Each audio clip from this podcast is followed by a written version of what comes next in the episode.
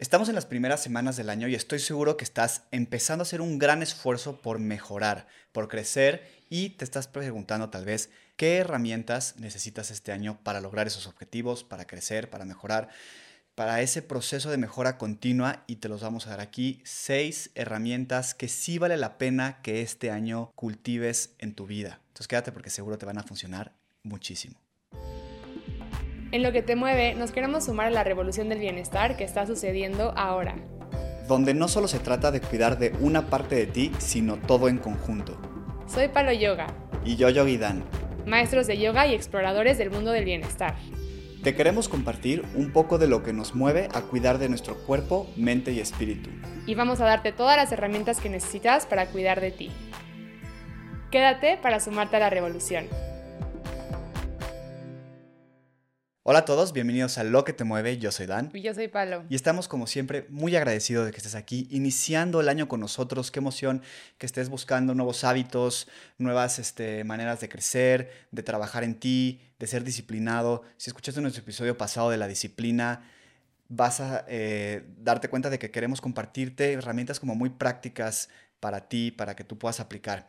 Y si no has escuchado ese episodio, escúchalo porque te va a funcionar muy bien para este episodio, que son seis herramientas que puedes o que deberías de estar cultivando este año. Puedes cultivarlas a través de la disciplina si no lo haces. Y son herramientas que nosotros consideramos que te van a dar una ventaja, una ventaja eh, no sobre los demás, pero una ventaja sobre ti mismo, de mejora, de, construirte, eh, de construirte, de ser mejor persona y, y, que vale la pena que hagas el esfuerzo por incorporarlas en tu vida. Sí, porque además son diferentes herramientas que tú y yo llevamos pues varios años como trabajando y que hemos visto que realmente aportan mucho valor a nuestra rutina diaria, ¿no? Creo que hay actividades, ya, ya lo he dicho antes, pero que te dan energía y que te dan tiempo y que te dan espacio, y otras que te quitan energía, te quitan tiempo y te quitan espacio. Es muy extraño de pensar, pero es muy real.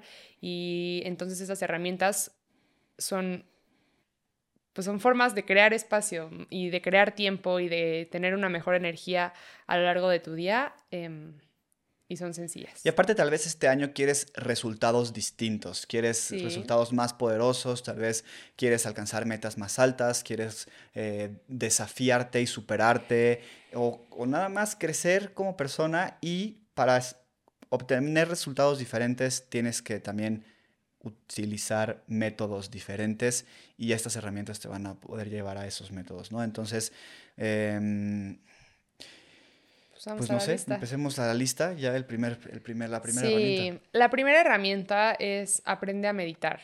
Eh, la meditación creo que es de las cosas más transformadoras que existen. Cada día hay más personas que lo prueban, que lo hacen, que lo mantienen. Definitivamente es un hábito que cuesta trabajo bueno, no sé si para todos, a mí particularmente me costó mucho trabajo incorporar.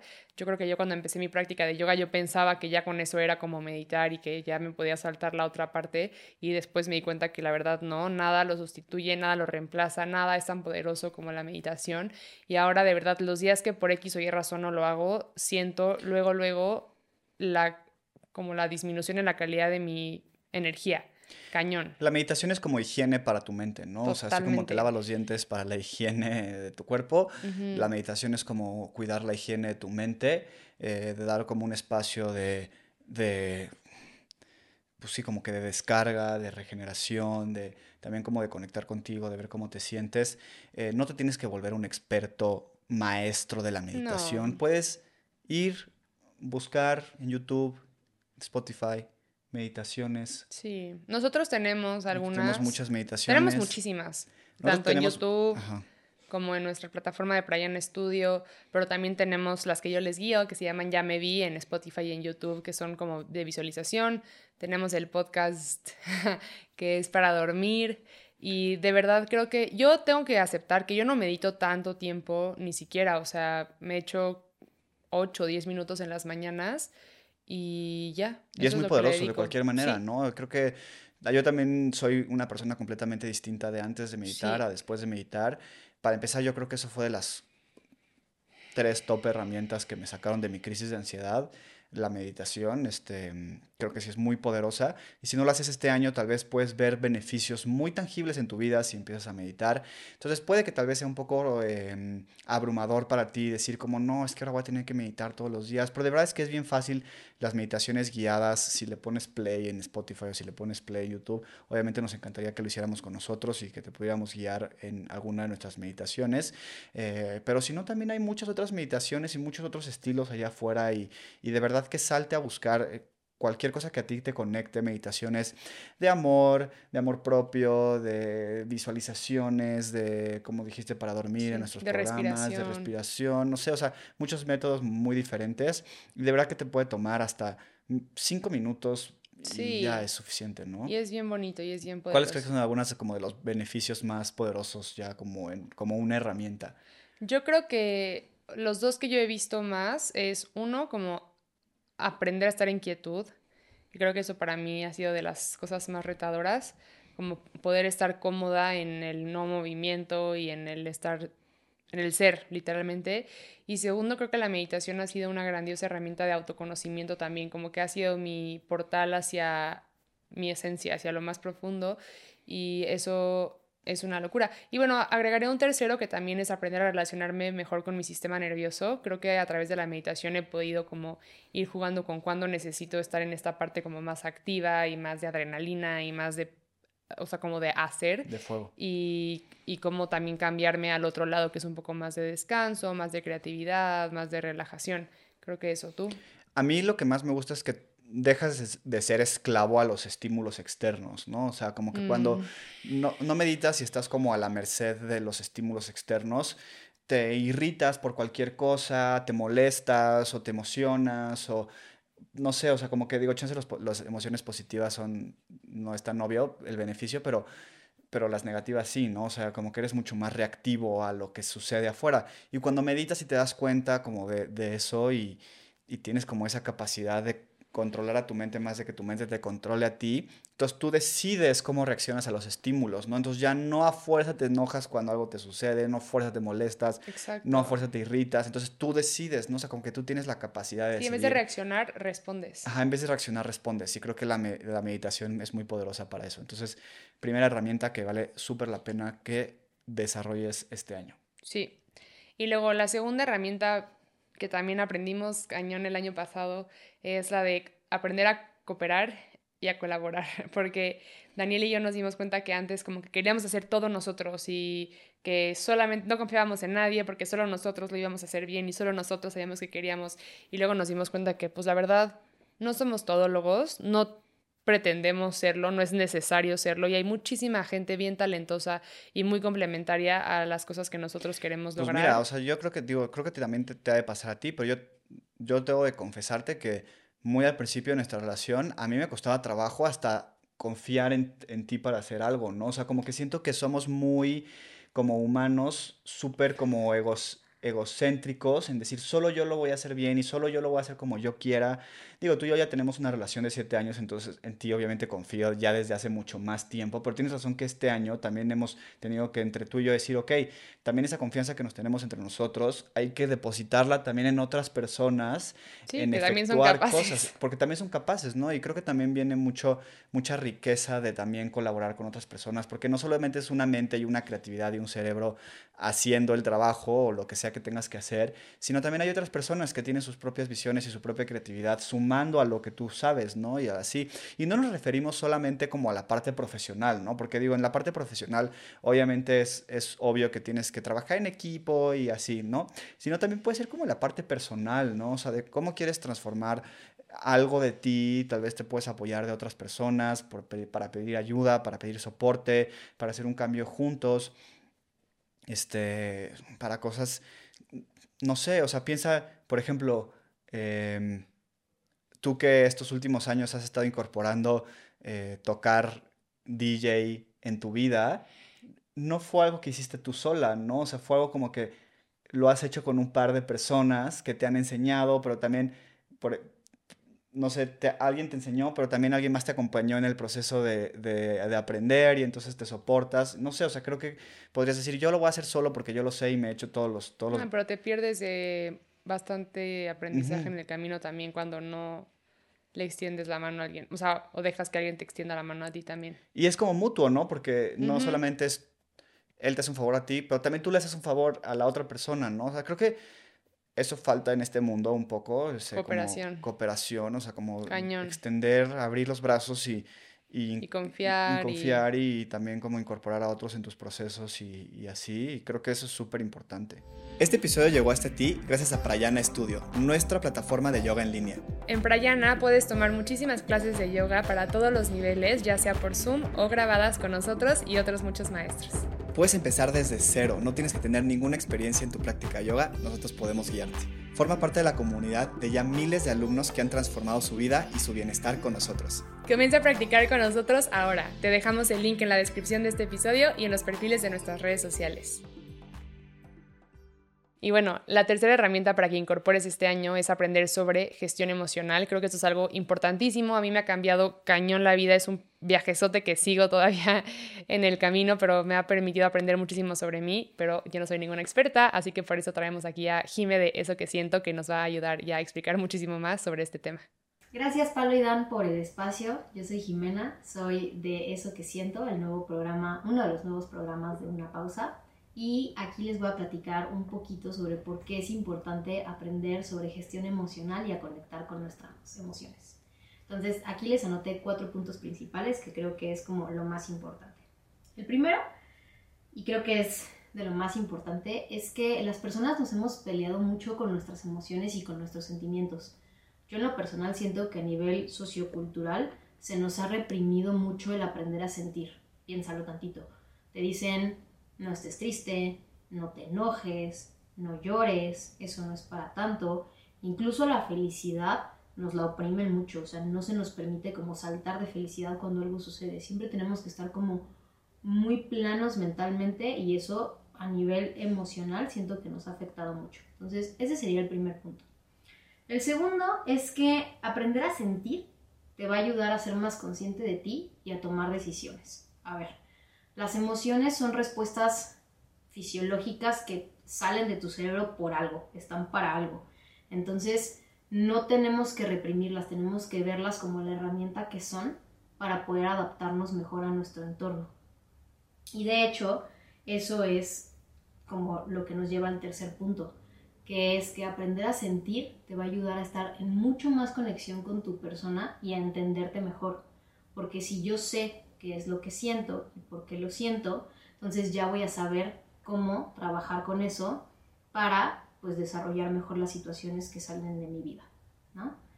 Y lo otro que creo que es muy importante entender es que las personas somos seres complejos que vivimos procesos complejos. Entonces, a mí me gusta como ejemplificarlo de esta forma. Imagínate que es como una pelotita de estas que tienen como muchas liguitas de muchos colores y eso es como una maraña de sentimientos y de emociones. Y si todo eso está revuelto y está ahí todo el tiempo, pues me va a ser muy difícil identificar y trabajar con eso.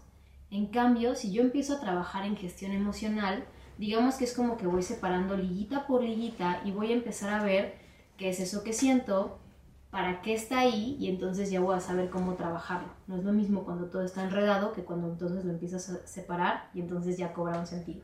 Y lo que podemos empezar a hacer para hacer esto es implementar las siguientes acciones. Una que a mí me gusta muchísimo es empezar a llevar un diario emocional en donde vayas registrando qué emociones sientes. Hay una herramienta muy buena por ahí en internet que te invito a descargar que se llama la rueda de las emociones, que la puedes ver como una foto, empezar a leer las emociones, las que no sepas ni siquiera qué son, pues puedes buscarlas en Google y entonces empiezas a eh, día por día notar cómo es que te estás sintiendo. Y la segunda recomendación es que empieces a escuchar eso que siento, que es nuestro nuevo programa para la gestión emocional. Y bueno, eso es eh, lo que yo considero importante de este programa y otra vez, gracias Pablo por el espacio. Estamos totalmente de acuerdo con Jime y si no has escuchado su programa, ve a escucharlo.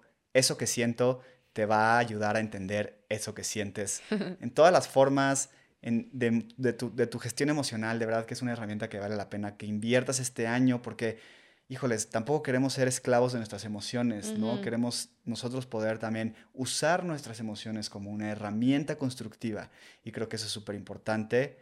aprender sobre gestión emocional. Ya tenemos varios capítulos de, de eso que siento, entonces vayan a escucharlos. Jim es una gran, una gran persona que, que, que tiene mucho talento para explicarlo como de una forma muy fácil. Sí, totalmente. Y sin duda, pues sin duda es, abre muchísimo espacio a, a muchísimas cosas, ¿no? Poder entender y, como dice Daniel, dejar de ser esclavos, sin duda va a ser más ligero este año. Em, y bueno, la cuarta herramienta para incorporar este año es comunicación efectiva. Qué importante. Yo soy fanático de la comunicación. Sí. sí, creo que eso también te ahorra muchísimas incomodidades. Sí, y te abre muchísimas puertas, sin duda.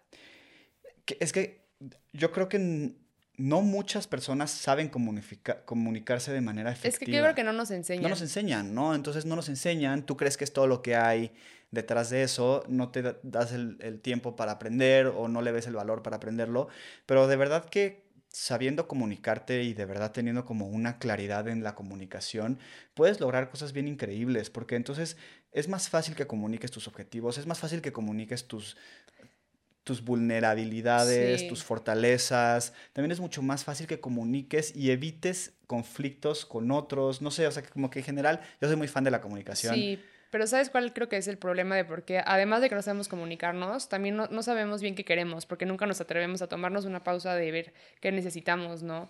Y, y eso que dices como, sería más fácil comunicar bien tus objetivos. Es que ese es el problema, no sabemos comunicar objetivos porque nunca nos los hemos puesto. Bueno, la comunicación efectiva viene también de la mano de esa investigación personal, ¿no? Exacto, entonces por eso sí, justo iba a decir como la importancia de conectar contigo y eso va a hacer que la comunicación también sea mucho más fácil. A mí me pasa mucho, ya lo he comentado también, pero que todavía, pero antes más, pero el, me cuesta luego trabajo como comunicar lo que quiero porque muchas veces no estoy segura exactamente de qué quiero. Entonces como, como tambaleo, o sea, en mis palabras, como que justo deja de ser efectiva, ¿no? Y eso es algo que he empezado a trabajar un montón. Sí, entra la duda y entonces entra el conflicto. Y si la otra persona me ve dudando, entonces como que ya es mucho más fácil como distraer mi atención o como meterme sus ideas y que yo desvalide las mías. Entonces eso también como que hay que tomarlo en cuenta a la hora de, de trabajar la comunicación efectiva, como de lo importante de también aprender a comunicarte contigo mismo y ya después de empezar a extender tu comunicación a las demás personas. Creo que, no sé, eso a mí personalmente me ha ayudado mucho. Y, y sí, ¿qué herramientas dentro de la comunicación efectiva crees que son importantes como de desarrollar? A mí me gusta mucho el pensar antes de hablar. O sea, creo que eso es muy importante. Ahora yo lo que hago muy bien es, o sea, si tengo algo importante que comunicar, sí me doy un momento de, a ver, ¿qué quiero decir? E incluso a veces pido consejo, a ti te he dicho, ¿no? Como no sé qué decirle a esta persona, ¿qué crees que le debería decir? Y hay un debate y hay un pensamiento detrás de eso. Entonces, ah, ok, voy a, voy a decir esto. Y también muchas veces me pregunto a mí mismo, ¿qué quiero? ¿Qué quiero hacerle sentir a la otra persona o qué quiero transmitir más allá de las palabras? Entonces, eso también me da mucha claridad en cómo voy a decir las cosas. Porque entonces, mm. si lo que quiero decir es, quiero que transmita confianza y seguridad en alguien, pero quiero que esa persona mejore de alguna forma, entonces va a ser diferente a que si es como un regaño y le tengo que llamar la atención a alguien por alguna razón. No sé, o sea, es un ejemplo tal vez un poco vacío, pero, o sea, es bien importante decir como cuál es el objetivo de esta comunicación. Sí. Y a partir de eso construyes a ese objetivo, porque cuando entonces sabes cuál es el objetivo de lo que quieres comunicar, hay cosas que tienen que entrar y cosas que no. Sí. Y es igual de poderoso lo que comunicas que también lo que callas. Porque muchas veces queremos echarnos así el choro y decirle a alguien y contarle y el drama y no sé qué, pero tal vez hay muchas cosas que son mejor no, no expresadas, ¿no? Y no dichas. A veces sí las tienes que expresar, pero justo por eso tienes que preguntarte cuál es el objetivo de esta comunicación y también cuál es mi objetivo interno de lo que quiero comunicar, ¿no? Y creo que tienes razón, si no sabes explicártelo a ti mismo, pues no se lo vas a poder saber explicar a alguien más. Si tú no sabes tus objetivos, no se los vas a poder explicar a alguien más. Sí, justo. Creo que también es importante como desarrollar esas habilidades de comunicarte contigo mismo. Em, Amigos, en su amada sección, El litigador del oscuro, em, pensando en todas estas herramientas, creo que hay muchas veces que justo la gente tiene un objetivo y tiene claro lo que le gustaría que pase en su vida o los cambios que les gustaría tener, o sea, pero como resultado, no tienen la claridad de justo cuál, cuál es el camino, ¿no? Por dónde empezar este proceso o exactamente ¿cuál es ese primer paso? ¿Cómo creen que podrían estas personas definir exactamente qué es lo que necesitan para llegar a eso? Yo creo que ese podría ser un, un paso extra a estas herramientas. Creo que la herramienta de planificar es Mm. súper importante. Creo que no está en nuestra lista, No. pero ah, respondiendo a tu pregunta, tal vez podríamos agregar esa como una herramienta extra. Eh, la habilidad de planificar, dosificar también las, los objetivos, creo que es súper importante. Ya lo hemos hablado aquí, o sea, como de dividir una tarea grande en pasos más pequeños lo va a hacer mucho más fácil. Eh, no sé si va por ahí como tu pregunta. Eh, pero yo creo que ese, esa habilidad de planear y estructurar algo grande en pasos pequeños, en escalones pequeños, es bien importante. Sí, también pedir ayuda. Muchas veces el primer paso es investigar. O sea, si no sabes qué hacer, pero sabes a dónde quieres llegar, te echas ahí un clavado en Google de cómo hacer esto y pues ahí tal vez tomas inspiración o tal vez literalmente copias esa lista o... ¿Y qué opinamos de solo como un poco aventarse y probar? Sí, yo creo que iterar es importante. Justo creo que no vas a saber, creo que no sabes lo que se requiere para lograr algo hasta que no empiezas a hacerlo. Entonces también muchas veces el primer paso nada más es aventarte sin que haya algo tan planificado, ¿no? O sea, yo he visto un buen de gente que me dice, es que quisiera, es que quisiera, no sé, empezar a hacer yoga, o es que quisiera empezar mis redes sociales, o es que quisiera empezar mi negocio. Pero ni siquiera están dispuestos a tomar el primer paso, ¿no? Y entonces, en el primer paso, chance va a ser catastrófico y no te va a salir bien, o te va a dar pena salir en cámara, o te va a dar miedo sacar tu primer producto y así.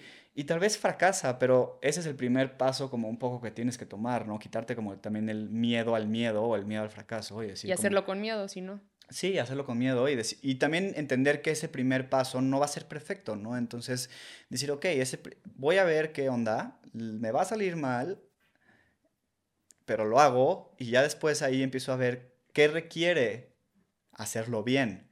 Y ya tienes como ese, esa, esa visión desde adentro del proceso, no desde afuera del proceso, y entonces puedes empezar a planificar poco a poco.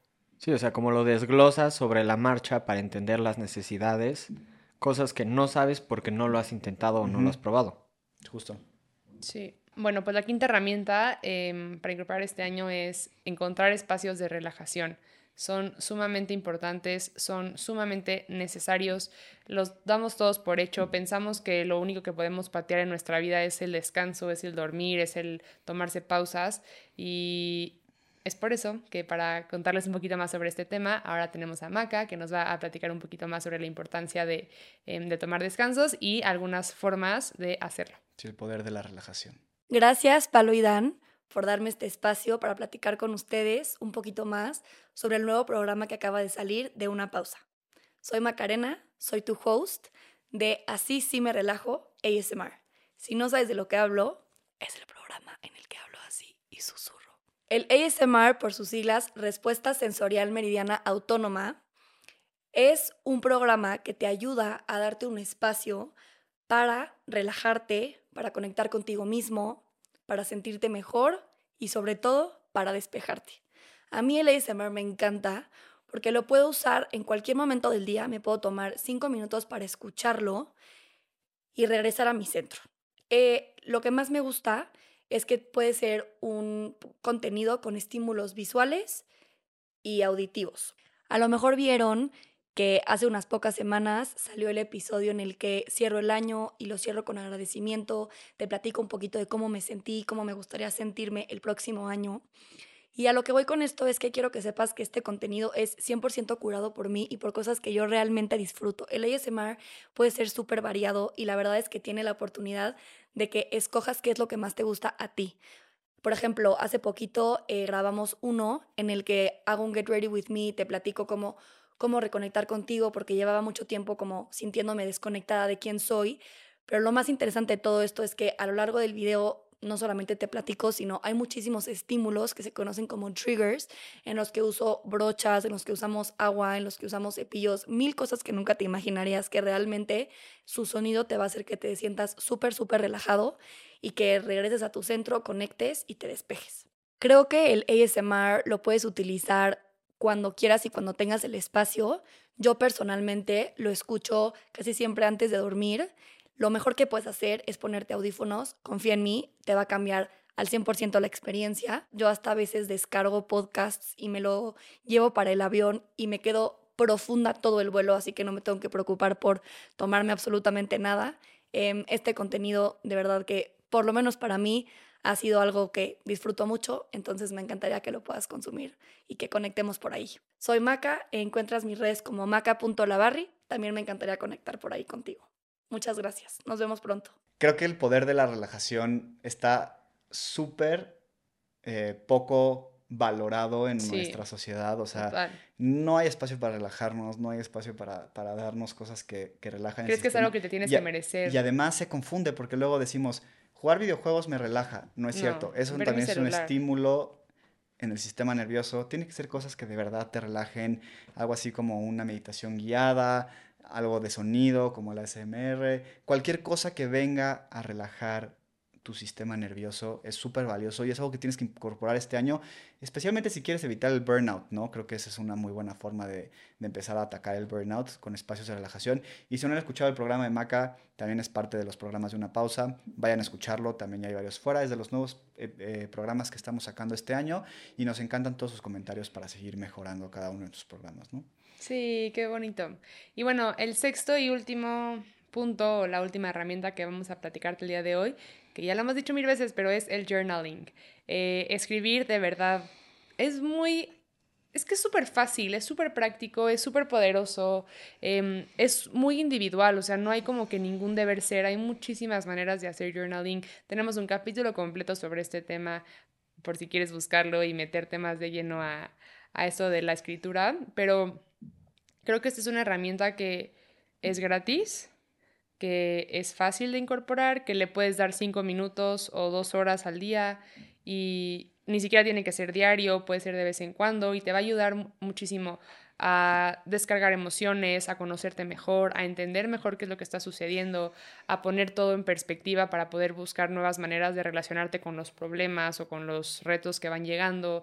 es una buena manera también de mostrar gratitud, por ejemplo, puedes hacer journaling sobre gratitud.